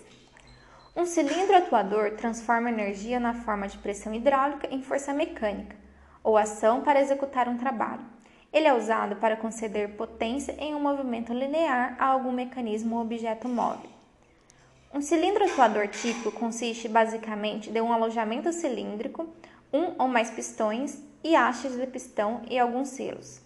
O alojamento do cilindro contém um núcleo polido, no qual o pistão opera em uma ou mais entradas através das quais o fluido entra e sai do núcleo cilíndrico. O pistão e a haste formam um conjunto. O pistão move-se para frente e para trás dentro do núcleo cilíndrico e uma haste fixa no pistão move-se para dentro e para fora do alojamento do cilindro, através de uma abertura em um dos lados do alojamento cilíndrico. Os selos são usados para evitar vazamentos entre, os, entre o pistão e o, o núcleo cilíndrico, e entre a haste do pistão e a extremidade do cilindro. Ambos, o alojamento do cilindro e a haste do pistão, têm dispositivos para montagem e para fixação a um objeto ou mecanismo, que deve ser movido pela atuação do cilindro. Os cilindros atuadores são de dois tipos principais: um de ação única e dois duplação. O de ação única, única entrada, é um cilindro atuador capaz de produzir movimento de força em apenas uma direção. O cilindro atuador de duplação, duas entradas, é capaz de produzir movimento de força em duas direções. Cilindro atuador de ação única. Um cilindro atuador de ação única é ilustrado na figura 8.24. O fluido sob pressão entra no orifício à esquerda e empurra contra a face do pistão, forçando, forçando para a direita. À medida que o pistão se move, o ar é empurrado para fora da câmara da mola através do orifício de ventilação, comprimindo-a. Quando a pressão no fluido é aliviada para o ponto em que ela exerce menos força, que é apresentada na mola comprimida, a mola empurra o pistão para a esquerda. À medida em que o pistão se move para a esquerda, o fluido é forçado para fora do orifício. Ao mesmo tempo, o movimento do pistão suga o ar para a câmara da mola através do orifício de ventilação. Uma válvula de controle de três posições normalmente é usada para controle da operação de um cilindro atuador de ação única. Cilindro atuador de duplação. Um cilindro atuador de duplação, duas entradas, está, está ilustrado na figura 8.25. A operação de um cilindro atuador de duplação é usualmente controlado por uma válvula seletora de quatro posições. A figura 8.26 mostra um cilindro atuador interconectado com uma válvula seletora. A operação da válvula seletora do cilindro atuador está discutida adiante. Colocando a válvula seletora na posição ON, figura 8.26a, admite pressão de fluido para a câmara esquerda do cilindro atuador. Isso resulta no pistão ser forçado para a direita. À medida em que o pistão se move à direita, ele empurra o fluido de retorno para fora da câmara direita e através da válvula seletora para o reservatório. Quando a válvula seletora é colocada em sua outra posição, ON, como ilustrado na figura 8.26b, a pressão de fluido entra na câmara direita, forçando o pistão para a esquerda. À medida que o pistão se move para a esquerda, ele empurra o fluido de retorno para fora da câmara e através da válvula seletora para o reservatório, além de ter a capacidade de mover uma carga para essa posição. O cilindro atuador de duplação também tem a capacidade de mantê-lo nessa posição. Essa capacidade existe porque quando a válvula seletora usada no controle da operação do cilindro atuador é colocada na posição off, o fluido fica retido nas câmaras, em ambos os lados do pistão do cilindro atuador. Além dos dois modelos gerais de cilindros atuadores discutidos, unicação e duplação, outros tipos estão disponíveis. A figura 8 por 27 mostra três tipos adicionais. Válvulas seletoras. As válvulas seletoras são usadas para controlar a direção do movimento de uma unidade atuadora.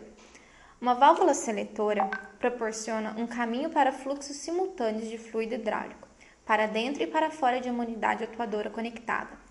Ela também proporciona um meio imediato e conveniente de trocar as direções nas quais os fluidos seguem através do atuador, revertendo a direção do movimento.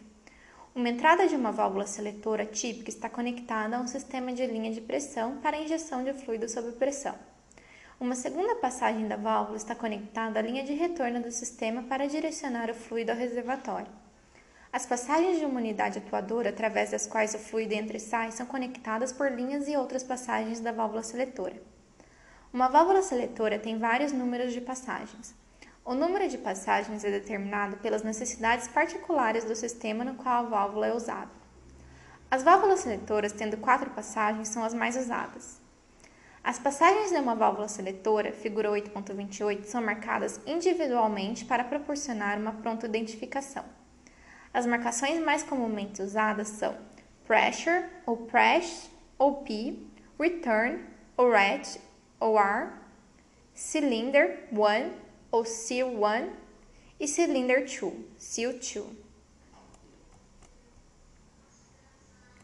O uso da palavra cylinder na designação de passagens de válvulas seletoras não indica, como pode sugerir, que somente os cilindros hidráulicos devem ser conectados às passagens marcadas.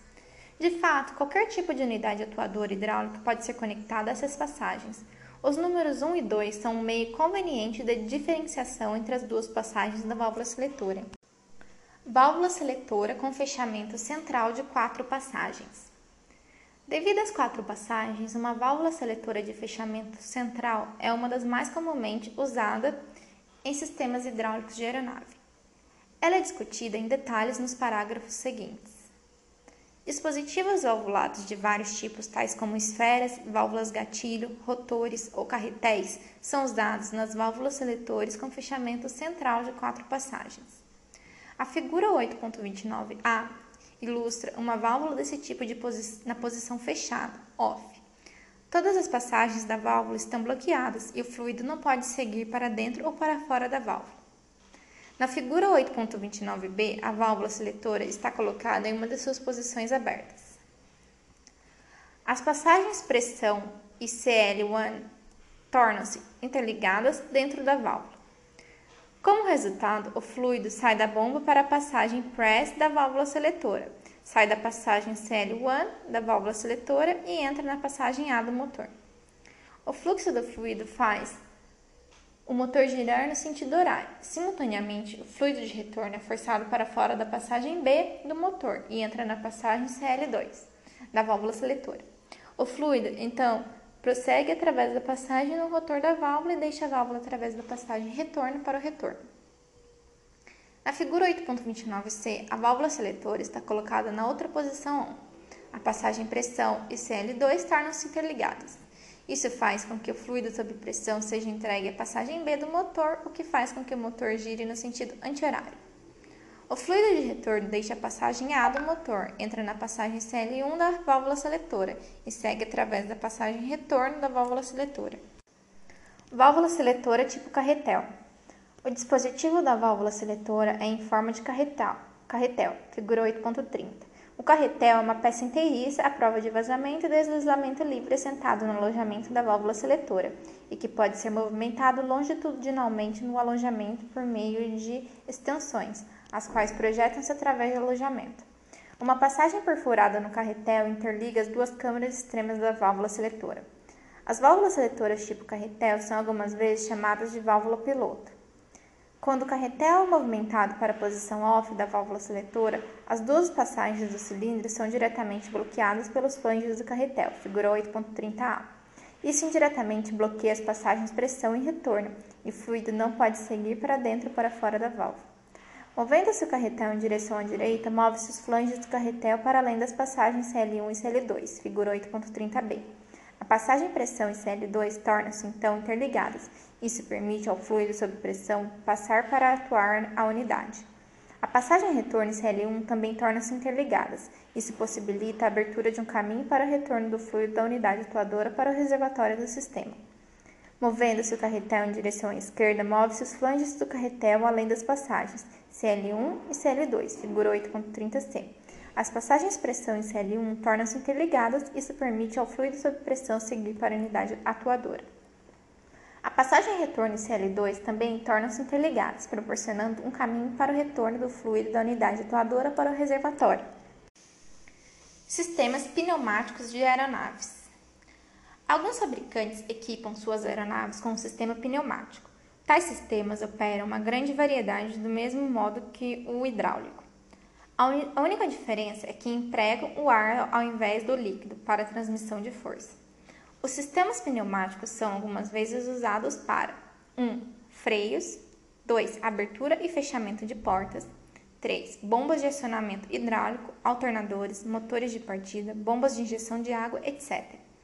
4. Dispositivos de operação de emergência. Ambos os sistemas pneumático e hidráulico têm unidades similares e usam fluidos confinados. A palavra confinado significa retiro ou completamente hermético. A palavra fluido implica em líquidos tais como água, óleo ou qualquer coisa que flua. Líquidos e gases são considerados fluidos, todavia, existe uma grande diferença nas características dos, dos dois. Os líquidos são praticamente incompressíveis. Um litro de água ainda ocupa cerca de um litro do espaço, independente de quanto eles sejam comprimidos. Mas os gases são altamente compressíveis. Um litro de ar pode ser comprimido em um espaço muito pequeno, a despeito dessa diferença, gases e líquidos são fluidos e podem ser confinados e usados para transmitir força. O tipo de unidade usada para fornecer ar comprimido para sistemas pneumáticos é determinado pelas necessidades de ar comprimido do sistema. Sistema de alta pressão. Para sistemas de alta pressão, o ar é normalmente estocado em garrafas metálicas, figura 8.31, em pressões variando de 1000 a, 30, a 3000 psi dependendo do sistema em particular. Este tipo de garrafa de ar tem duas válvulas. Uma delas é a de carregamento. Um compressor operado no solo pode ser conectado a esta válvula para injetar ar na garrafa. A outra é, de, a outra é uma válvula de controle. Ela age como uma válvula de corte, mantendo o ar retido na garrafa até que o sistema seja operado. Embora um cilindro para estocagem de alta pressão seja leve em peso, ele tem uma desvantagem explícita. Desde que o sistema não possa ser recarregado durante o voo, a operação fica limitada por um pequeno suprimento de garrafas de ar. Esse dispositivo não pode ser usado para uma operação contínua de um sistema. O suprimento de ar engarrafado é reservado para a operação de emergência de um sistema como um trem de pouso ou freio. A unidade desse tipo de sistema é aumentada, todavia, se outras unidades de ar comprimido são adicionadas à aeronave. Em algumas aeronaves, compressores de ar permanentemente instalados são incorporados para recarregar as garrafas de ar sempre que a pressão for usada para operar a unidade. Vários tipos de compressores são usados com essa finalidade. Alguns têm dois estágios de compressão, enquanto outros têm três. A figura 8.32 mostra um esquema simplificado de um compressor de dois estágios. A pressão do ar na entrada é impulsionada pelo cilindro número 1 e novamente pelo número 2. O compressor na figura 8.32 tem três válvulas unidirecionais, como as válvulas unidirecionais na bomba manual hidráulica. Essas unidades permitem um fluxo de fluido somente em uma direção. Algumas fontes de força, tais como o motor elétrico ou o motor da aeronave, giram no eixo. À medida que o eixo gira, ele move um pistão para dentro e para fora de seus cilindros. Quando o pistão número 1 move-se para a direita, a câmara no cilindro número 1 torna-se maior, e o ar externo flui através do filtro para dentro do cilindro. À medida que o eixo motor continua a girar, ele reverte a direção do movimento do pistão. O pistão número 1 move-se para o fundo dentro do seu cilindro, forçando o ar através da sua linha de pressão e dentro do cilindro número 2. Enquanto isso, o pistão número 2 está se movendo para fora do cilindro número 2, de tal forma que este último cilindro possa receber o ar sob pressão. O cilindro número 2 é menor que o cilindro número 1, um, então o ar deve ser altamente comprimido para caber no cilindro número 2. Na diferença no tamanho do cilindro, o pistão número 1 um dá ao ar o seu primeiro estágio de compressão. O segundo estágio ocorre quando o pistão número 2 move-se profundamente dentro do seu cilindro, forçando o ar em alta pressão a fluir através da linha de pressão e entrar na garrafa de estocagem de ar. Sistema de média pressão. Um sistema pneumático de média pressão, 100 a 150 psi, normalmente não possui uma garrafa de ar. Em contrapartida, ele geralmente suga o ar de uma seção do compressor da turbina. Nesse caso, o ar deixa a turbina e flui em uma tubulação, que conduz o ar inicialmente para as unidades de controle de pressão e daí para as unidades operadoras. A figura 8.33 mostra um compressor de motor em reação com a tomada do sistema pneumático. Sistema de baixa pressão. Muitas aeronaves equipadas com motores convencionais obtêm o suprimento de ar de baixa pressão, de bombas tipo palheta. Essas bombas são acionadas para motores elétricos ou pelo motor da aeronave. A figura 8.34 mostra uma via esquemática de uma dessas bombas, a qual consiste de um alojamento com duas passagens, um eixo motor e duas palhetas. O eixo motor e as palhetas possuem aberturas onde as palhetas deslizam para trás e para frente no eixo motor. O eixo é excentricamente montado no alojamento, fazendo com que as palhetas formem quatro diferentes tamanhos de câmaras, A, B, C e D. Na posição mostrada B é a câmara maior e está conectada à passagem de suprimento. Como descrito na ilustração, o ar exterior pode entrar na câmara B da bomba. Quando a bomba começa a operar, o eixo motor gira e muda as posições das palhetas e o tamanho das câmaras. A palheta número 1, então, move-se para a direita, figura 8.34, separando a câmara B da passagem de suprimento. A câmara B agora contém ar retido. À medida que o eixo continua a girar, a câmara B se move para baixo, tornando-se cada vez menor, gradualmente comprimindo o ar no seu interior. Próximo ao fundo da bomba, a câmara B é conectada com a passagem de pressão enviando ar comprimido. A câmara B move-se para cima novamente, aumentando de tamanho. Na passagem de suprimento, a câmara B cede outro suprimento de ar. Existem quatro câmaras nessa bomba e cada uma trabalha nesse mesmo ciclo de operação.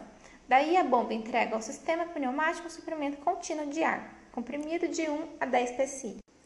Componentes do sistema pneumático. Os sistemas pneumáticos são frequentemente comparados aos sistemas hidráulicos, mas tais comparações podem ser verdadeiras somente em termos gerais. Os sistemas pneumáticos não utilizam reservatórios, bombas manuais, acumuladores reguladores ou bombas eletricamente associadas ou acionadas pelo motor da aeronave para a geração da pressão normal. Porém, similaridades existem em alguns componentes. Válvulas de alívio. As válvulas de alívio são usadas no sistema pneumático para prevenir danos. Elas atuam como unidades limitadoras de pressão e previnem contra pressões excessivas que poderiam romper as linhas, as linhas e destruir selos. A figura 8.35 ilustra uma vista em corte da válvula de alívio em um sistema pneumático. Em pressão normal, uma mola mantém a válvula fechada, figura 8.35, e o ar permanece na linha de pressão. Se a pressão se elevar muito além, a força por ela criada sobre o disco supera a tensão da mola e abre a válvula de alívio. Então, o ar em excesso flui através da válvula, sendo eliminado como ar excedente para a atmosfera.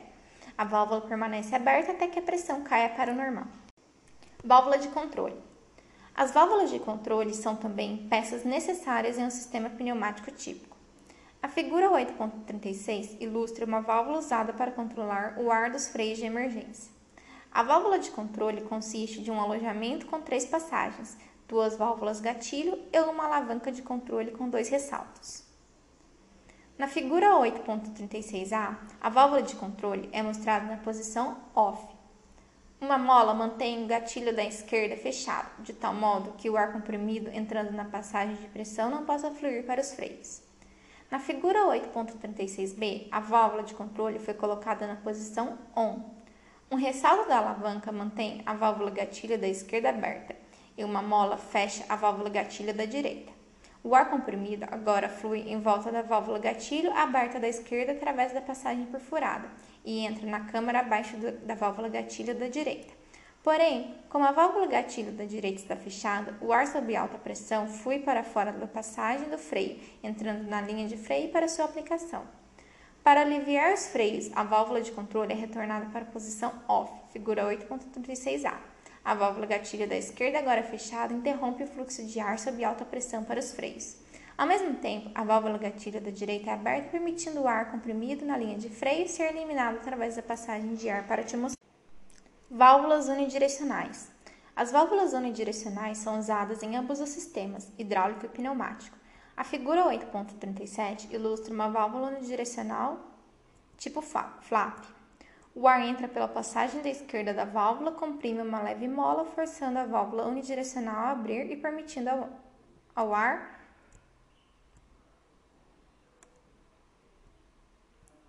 O ar entra pela passagem da esquerda da válvula, comprime uma leve mola, forçando a válvula unidirecional a abrir e permitindo ao ar fluir para fora da passagem da direita. Se o ar entra na passagem da direita, a pressão do ar fechará a válvula, prevenindo contra a saída de um fluxo de ar pela passagem da esquerda. Então, uma válvula pneumática unidirecional é uma válvula de controle de fluxo em uma só direção. Restritores. Os restritores são um tipo de válvula de controle usados nos sistemas pneumáticos. A figura 8.38 ilustra um orifício de tipo restritor com uma grande passagem de entrada e uma pequena passagem de saída. A pequena passagem de saída reduz a razão do fluxo de ar e a velocidade de operação de uma unidade atuadora. Restritor variável. Outro tipo de unidade reguladora de velocidade é o restritor variável, mostrado na figura 8.39. Ela possui uma válvula ajustável de agulha com rosca na parte superior e uma ponta na extremidade inferior. Dependendo da direção girada, a válvula de agulha movimenta sua ponta para dentro ou para fora da pequena abertura, aumentando ou diminuindo o tamanho dela. O ar seguindo pela passagem de entrada deve passar através dessa abertura antes de alcançar a passagem de saída. Essa regulagem também determina a razão do fluxo de ar através do restritor. Filtros. Os sistemas pneumáticos são protegidos contra a sujeira por meio de vários tipos de filtros. Um filtro micrônico, figura 8.40, consiste de um alojamento com duas passagens, um receptáculo de cartucho e uma válvula de alívio. Normalmente, o ar passando pela entrada circula em volta do cartucho de celulose, então flui para o centro do cartucho e daí pela passagem de saída. Um filtro tipo tela 8.41 é similar ao filtro micrônico, mas consiste de uma tela permanente de arame ao invés de um cartucho descartável. No filtro de tela existe um punho no topo do alojamento que é para ser usado para limpeza através de uma rotação da tela com um raspador metálico. Se o sistema hidráulico principal de freio falhar, a força para a atuação dos freios é obtida normalmente de algum tipo de sistema de pressurização de emergência para parar a aeronave. Em muitas ocasiões, esses sistemas de emergência são sistemas de ar comprimido. A figura 8.42 ilustra um tipo de sistema que utiliza ar comprimido. Garrafa de ar. A garrafa de ar usualmente estoca suficiente quantidade de ar comprimido para várias aplicações de frenagens. Uma linha de ar de alta pressão conecta a garrafa a uma válvula que controla a operação dos freios de emergência. Se o sistema normal de freio falhar, coloca-se a manete de controle para a válvula de ar na posição ON. A válvula então direciona o ar sob alta pressão para as linhas, encaminhando para os conjuntos de freio. Mas antes do ar entrar nos conjuntos de freio, ele deve primeiramente fluir através de uma válvula de corte tipo lançadeira. Válvula de corte de freio.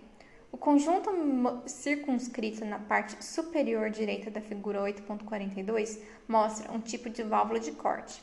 A válvula consiste de um êmbolo encapsulado por um alojamento com quatro passagens.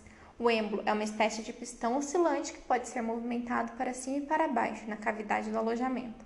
Normalmente, esse êmbolo está embaixo e nessa posição ele fecha a passagem de ar inferior, direcionando o fluido hidráulico da passagem superior para as duas passagens laterais, sendo cada qual dirigida para um dos conjuntos de freio. Quando os freios pneumáticos de emergência são acionados, o ar sobre alta pressão eleva o êmbolo, fechando a linha hidráulica e ligando a linha de pressão às passagens laterais da válvula de controle. Essa ação envia ar sob pressão para o cilindro do freio para aplicação nos freios. Após a aplicação e quando os freios de emergência são aliviados, a válvula de ar fecha e retendo a pressão na garrafa de ar. Ao mesmo tempo, a válvula de ar deixa escapar o ar da linha pneumática de freio para a atmosfera. Então, logo que a pressão de ar nas linhas de freio caia, o êmbolo da válvula de corte move-se para a extremidade inferior do alojamento, novamente ligando o cilindro de freio com a linha hidráulica. A pressão de ar remanescente no cilindro de freio flui para fora na passagem superior da válvula de corte e para a linha hidráulica de retorno. Linhas de tubulações. As linhas para os sistemas pneumáticos consistem de tubulações rígidas de metal e mangueiras flexíveis de borracha. As linhas de fluido e conexões são estudadas com detalhes no capítulo 5 do Manual de Matérias Básicas, AC 65.9a. Sistema pneumático típico. Um sistema pneumático acionado pela turbina da aeronave supre com ar comprimido vários sistemas atuadores normais e de emergência. O ar comprimido é estocado em cilindros de estocagem nos sistemas atuadores, até ser requisitado para a atuação do sistema. Esses cilindros e as tubulações do sistema de potência são, inicialmente, carregados com ar comprimido ou nitrogênio de uma fonte externa, através de uma válvula simples de carregamento de ar. Em voo, o compressor repõe a pressão de ar e o volume perdido por vazamento, contração térmica e operação do sistema atuador. O compressor é suprido com um supercarregador de ar do sistema de sangria de ar do motor. Isso assegura um adequado suprimento de ar para o compressor em todas as altitudes. O compressor de ar pode ser acionado por um motor elétrico ou por um motor hidráulico. O sistema descrito aqui é acionado hidraulicamente. A descrição seguinte é ilustrada pelo sistema de potência pneumática mostrado na figura 8.43. O ar que entra para o compressor é filtrado através de um filtro de 10 microns de alta temperatura e a pressão do ar regulada por um regulador de pressão absoluta para proporcionar uma fonte estabilizada de ar para o compressor. Veja a figura 8.43. O sistema hidráulico de utilidade da aeronave fornece potência para operar o compressor de ar acionado por um motor hidráulico. O sistema de atuação hidráulica do compressor de ar consiste de uma válvula seletora operada por um solenoide, um regulador de fluxo, um motor hidráulico e uma válvula unidirecional na linha de desvio do motor, dreno do cárter. Quando energizada, a válvula seletora permite ao sistema ser pressurizado para movimentar o motor hidráulico. Quando desenergizado, a válvula bloqueia a pressão do sistema de utilidade, parando o motor. O regulador de fluxo, compensando as variações de fluxo e pressão do sistema hidráulico, mede o fluxo de fluido para o motor hidráulico para prevenir a excessiva variação de velocidade e ou sobrevelocidade do compressor. Uma válvula unidirecional na linha de desvio do motor evita que a pressão da linha de retorno entre no motor e o faça estolar.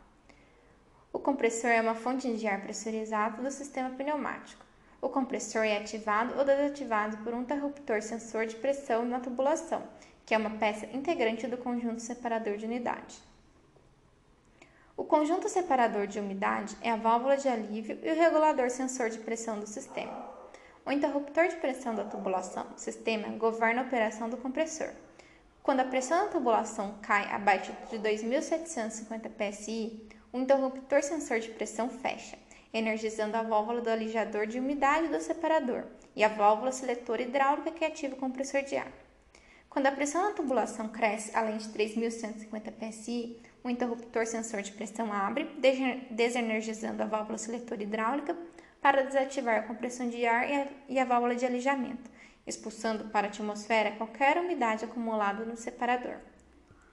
Os conectores de segurança instalados na passagem de entrada do separador de umidade protegem o separador das explosões internas causadas por partículas aquecidas de carvão ou chamas que possam ser emitidas do compressor de ar. Um secante químico adicionalmente reduz a umidade contida no ar proveniente do separador de umidade. Um transmissor sente a pressão e eletricamente transmite um sinal indicador de pressão pneumática localizado na cabine. O sistema de indicação é do tipo AutoSym, que funciona exatamente como o sistema de indicação hidráulico. Uma válvula de abastecimento de ar fornece ao sistema pneumático inteiro um único ponto para abastecimento em terra. Um medidor de pressão de ar localizado próximo à válvula de abastecimento é usado para serviços no sistema pneumático. Um filtro de ar com elemento de 10 microns na linha de abastecimento no solo previne contra a entrada de partículas de impureza no sistema, provenientes de fontes da manutenção no solo. A alta pressão de ar saindo do quarto estágio do compressor de ar é direcionada através de uma válvula de sangria, controlada por uma tomada de pressão de óleo no lado de pressão da bomba de óleo, para a saída de ar em alta pressão. A pressão de óleo aplicada ao pistão da válvula de sangria mantém o pistão da válvula na posição fechada. Quando a pressão do óleo cai, devido à restrição do fluxo de óleo à parada do compressor, a mola dentro da válvula de sangria reposiciona o pistão, ligando desse modo a passagem de entrada e a passagem de dreno da válvula. Esta ação descarrega a pressão do compressor e limpa a linha de, da umidade. O filtro de ar, através do qual o ar do abastecimento no solo passa, está localizado imediatamente após a válvula de abastecimento. Sua finalidade é impedir a entrada de impurezas no sistema provenientes de fontes de serviço no solo. Conjunto de filtro é construído basicamente de três componentes básicos: corpo, elemento e receptáculo. O ar que entra no compressor de ar do sistema pneumático é filtrado através de um filtro de alta temperatura. Sua finalidade é impedir que partículas de material estranho entrem no regulador de pressão absoluta do compressor, provocando assim seu mau funcionamento. O filtro é em linha do tipo fluxo completo, com válvula de alívio integral, alojado em um corpo cilíndrico. O separador de umidade é o regulador sensor de pressão do sistema de força pneumática e da válvula de alívio, sendo capaz de remover mais de 90, 95% da umidade proveniente da linha de descarga do compressor de ar. A válvula de alijamento de condensação automaticamente opera, limpa a câmara do separador de óleo e umidade por meio de um jato de ar 3000 psi cada vez que um compressor é desligado. O conjunto do separador é feito com vários componentes básicos, sendo que cada um desenvolve uma função específica. Componentes: O interruptor de pressão controla o sistema de pressurização pelo sensoramento da pressão do sistema entre a válvula unidirecional e a válvula de alívio. Ele eletricamente energiza a válvula seletora do compressor de ar, que é operada por solenoide. Quando a pressão do sistema cai abaixo de 2.750 psi e desenergiza, desenergiza a válvula seletora quando a pressão no sistema alcança 3.100 psi. O solenoide da válvula de alijamento da condensação é energizado e desenergizado por um interruptor de pressão. Quando energizado, ele protege o compressor do transbordamento da umidade do ar. Quando desenergizado, ele limpa completamente o reservatório do separador e as linhas acima do compressor de ar. Os filtros protegem a abertura da válvula de alijamento da obstrução e ainda asseguram uma selagem apropriada do espaço entre o reservatório e a válvula de alijamento. A válvula unidirecional protege o sistema contra a perda de pressão durante o ciclo de alijamento e previne contra o fluxo de retorno através do separador para o compressor de ar durante a condição de alívio. A válvula de alívio protege o sistema contra a superpressurização, expansão térmica. A válvula de alívio abre quando a pressão do sistema alcança 3.750 psi e fecha a 3.250 psi. O elemento de aquecimento do tipo embalagem envolvente térmico termostaticamente controlado impede congelamento da umidade dentro do reservatório devido às condições atmosféricas de baixa temperatura. O termostato fecha a 40 graus Fahrenheit e abre a 60 graus Fahrenheit. Manutenção do sistema pneumático de potência. A manutenção do sistema pneumático consiste de reparo, pesquisa de pane, remoção e instalação de componentes e teste operacional. O nível do óleo lubrificante do compressor deve ser verificado diariamente de acordo com as instruções aplicáveis do fabricante. O nível de óleo é indicado por meio de uma vareta visor. Quando recompletando o tanque de óleo do compressor, o óleo, tipo especificado no manual de instruções aplicável, é adicionado até o nível especificado. Após o óleo ser adicionado, o bujão de enchimento deve estar apertado e devidamente frenado. O sistema pneumático deve ser limpo periodicamente para remover a contaminação, umidade ou óleo nos componentes e linhas. A limpeza do sistema é obtida pressurizando, removendo a tubulação de vários componentes em todo o sistema.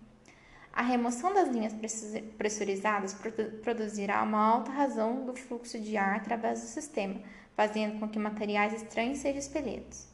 Se uma quantidade excessiva de material estranho, particularmente óleo, é expelido de qualquer um dos sistemas, as linhas e componentes devem ser removidas e limpas ou substituídas.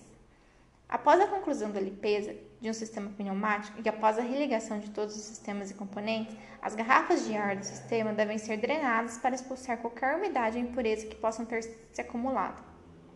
Após a drenagem das garrafas de ar, o sistema é abastecido com nitrogênio, o ar comprimido, limpo e seco. O sistema deve então ser verificado operacionalmente por completo, inspecionado a vazamentos e segurança.